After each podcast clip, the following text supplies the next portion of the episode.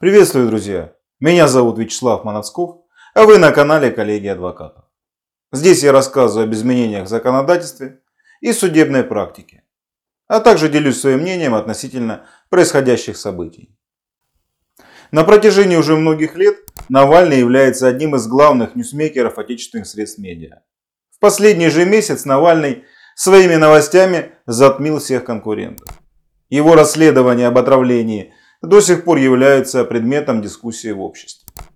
Заявление о возвращении в Россию и реализация этих намерений вызвала совсем не меньший резонанс в обществе. Нужно отдать должное смелости и убеждениям Навального. Его прибытие в Россию 17 января 2020 года безусловно указывает на их наличие. Вне всякой зависимости от того, есть ли у него спонсор или их нет, сливают ли зарубежные отечественные спецслужбы ему информацию или не сливают. В любом случае Навальный сделал свой выбор и совершил поступок достойный уважения. Вряд ли адекватные люди сомневаются в том, что Навальный был отравлен и несколько месяцев находился на лечении в Германии. Еще в прошлом году Навальный заявил, что намерен в ближайшее время вернуться в Россию. В свете известных обвинений отечественных спецслужб в покушении на убийство было очевидно отношение государства к такому развитию событий. При этом власти не применули публично заявить о нежелательности возвращения Навального и возможных последствиях такого решения. Представители ФСИН сообщили об инициативе замены ранее назначенного условного наказания Навальному на реальное лишение свободы. Следственный комитет в свою очередь заявил о возбуждении нового уголовного дела о хищении Навальным денег, пожертвованных ФБК. В очередной раз активизировался ветеран, якобы оскорбленный выступлениями Навального. Все это в совокупности с очевидной необходимостью продолжения курса реабилитации, казалось бы, должно было повлечь отказ Навального от возвращения в Россию. Но Алексей Навальный сделал другой выбор. О его разумности, с моей точки зрения, чуть позже. Сейчас же я хочу сказать, что несмотря на политические убеждения и отношение к персоне Навального, сегодня каждый должен его поддержать и потребовать немедленного освобождения. Необходимо выстроить вокруг Навального систему поддержки. Гуманитарной, медицинской, общественной, гражданской, политической, какой-либо не было. Необходимо обеспечить его средствами коммуникации. И для всего этого совсем не обязательно быть сторонником Навального, разделять его ценности, точку зрения. В результате неуклюжих действий пока еще достоверно не установленных злоумышленников, на зависть лидерам системной оппозиции, Навальный из местного оппозиционного лидера трансформировался в политика мирового уровня. В свою очередь неуклюжие действия правоохранителей после возвращения Навального сделали из него политического заключенного и одного из политических лидеров страны. Можно рассуждать о том, что это не так. Якобы Навальный лидер школоты, агент Госдепа и так далее. Возможно, среди его сторонников много молодежи. Прямо или косвенно ему помогают иностранные граждане.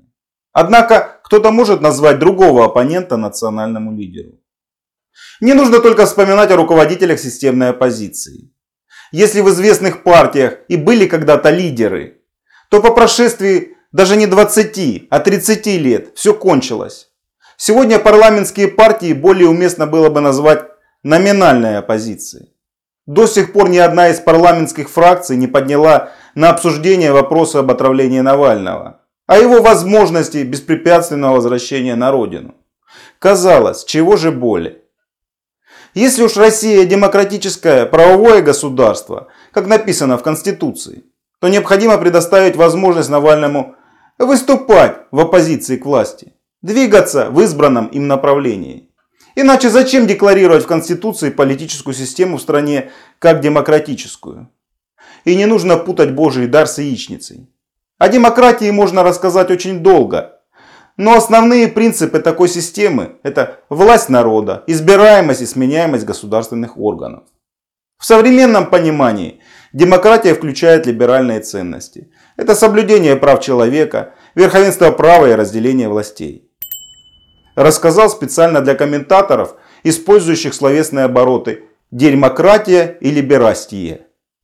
К сожалению, среди комментаторов троллей попадаются также и люди, искренне верящие в такие термины, в мировой заговор против России. Существует мнение, что приехав в Россию, Навальный станет лидером революции. Я так не думаю. Российское население слишком инертно и живет с надеждой, что придет добрый дядя и всех спасет. Совсем немалая часть населения в образе такого доброго дяди видит действующую власть. Несогласным со мной, а также особо одаренным диванным критикам и мамкиным революционерам стоит вспомнить Белоруссию и фактически уже итоги их недавнего протестного движения. А ведь уровень правоохранительной системы в России существенно совершеннее белорусской. Поэтому не стоит поддаваться на провокации и рассуждать о том, что русские долго запрягают, но быстро едут. Если кто куда и поедет, то это будет относительно единицы, которых быстренько распределят по исправительным учреждениям. Конечно, глава сети региональных штабов оппозиционера Алексея Навального Леонид Волков объявил, что в ответ на арест политика штабы начинают подготовку к митингам 23 января 2020 года по всей России. Что ж, поживем увидим, но верится с трудом. Скажите, многие воспротивились пенсионной реформе, поправкам в Конституцию и в целом выборам на пеньках, поддержали протесты в Хабаровске. Можно очень долго перечислять такие поводы последних 20 лет. Однако, Почему кто-то думает, что задержание Навального станет катализатором протеста? И кроме того, почему человек, независимо от того, Навальный это или кто-то другой, должен приносить себя в жертву инертным народным массам? Также вряд ли стоит надеяться на действенную реакцию западных стран. Во-первых, в связи с пандемией и не только с ней, на Западе своих проблем предостаточно. Во-вторых, не так уж ведущие страны мира заинтересованы в судьбе России, как об этом рассказывают. А возможно и совсем не заинтересованы в ее развитии. В таком случае статус России как развивающейся страны с сырьевой экономикой таких интересантов более чем устраивает. По крайней мере войну России за Навального никто объявлять не будет. Конституционный порядок наводить не придет. На скидку, в 2018 году в консульстве Саудовской Аравии на территории Турции был убит публицист и общественный деятель Джамаля Хашаги. В декабре 20-го в Иране оппозиционного журналиста Рухала казнили. Что, Иран или Саудовская Аравия живут в изоляции, порицаемые мировым сообществом? Что-то не слышал. Забыли уже все обо всем. Поэтому я сомневаюсь в разумности выбора Навального, в объективности его советников. Кто-то из современных публицистов сказал, что Навальный своим поступком поднял ставки отечественной политики. Допускаю, что поднял. Однако, как известно, поднимая ставки, игрок провоцирует своего соперника также поднимать ставки или претендует на больший выигрыш. Скажите, чего добился Навальный, поставив на кон свою жизнь и судьбу своей семьи? Кроме всплеска активности комментаторов различных пристрастий, других результатов не наблюдается. И как мне кажется, их не будет. Уж простите мне мой пессимизм. Как говорится, лучше быть живым пессимистом, чем мертвым оптимистом. Далее о произошедших событиях с правовой точки зрения.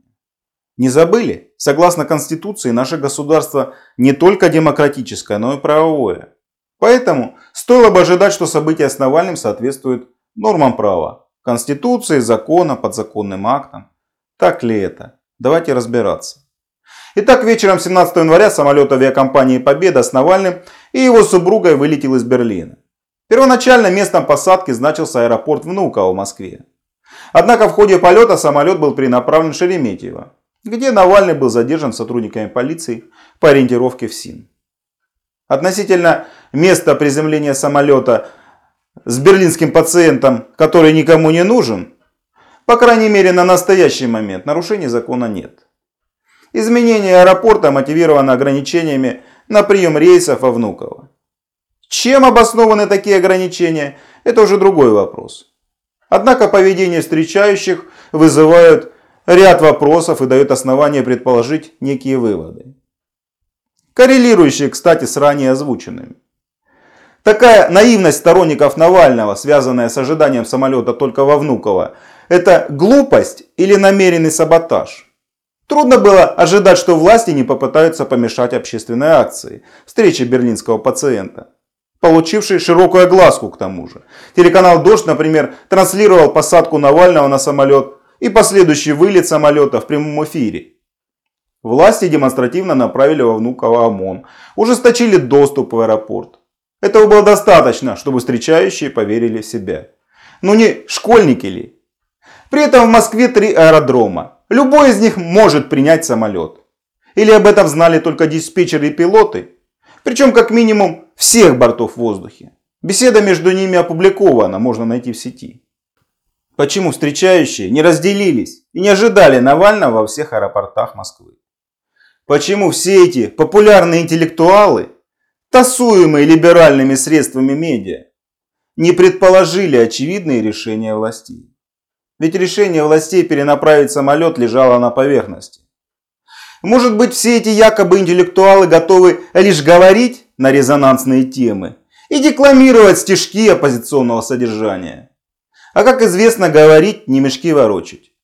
Из актера Ефремова, например, вон оппозиционные убеждения в течение месяца выветрились. Да, и нужно признать, пришли встречать очень немногие из популярных деятелей. Большинство наблюдало со стороны.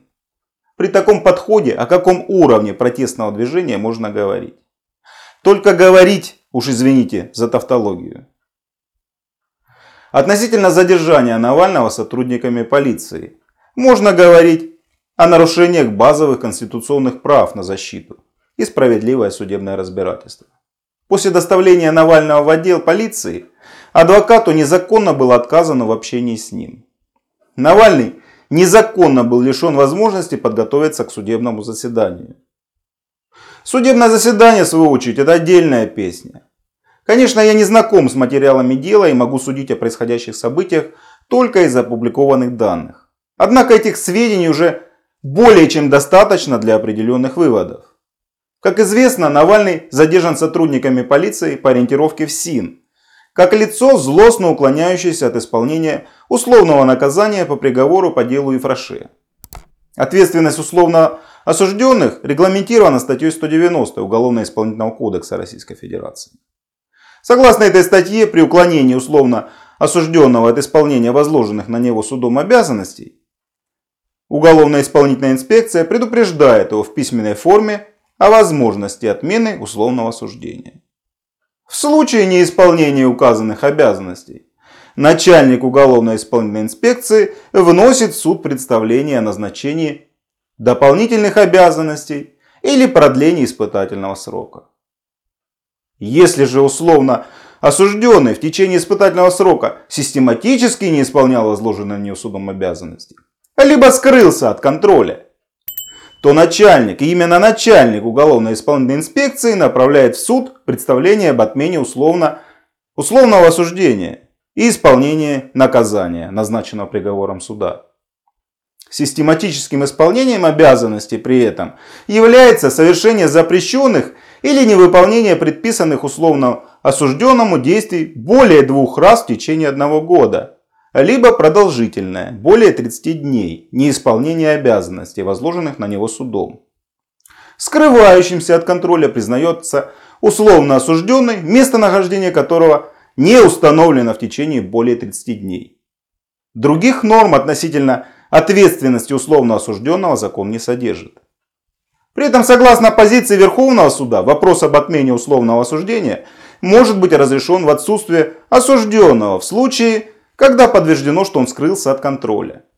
И такая практика существует. Алгоритм выглядит следующим образом.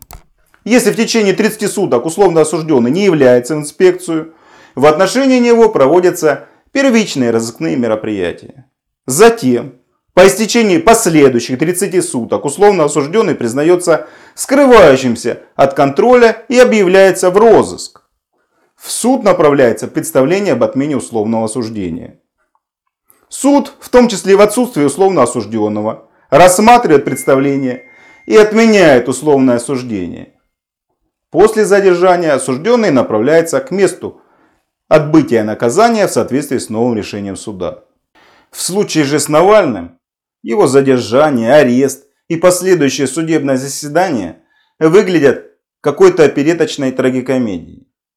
Согласно сообщениям прессы, 17 января 2020 года судья Химкинского районного суда в помещении второго отдела полиции УМВД города Химки удовлетворила представление начальника отдела полиции об избрании Навальному меры пресечения в виде заключения под стражу на срок 30 суток, то есть до 15 февраля 2020 года.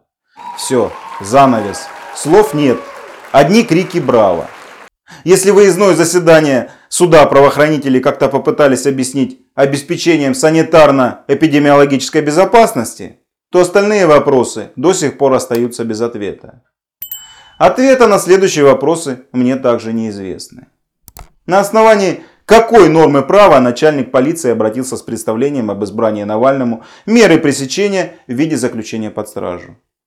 Какой нормой права предусмотрено заключение под стражу условно осужденного?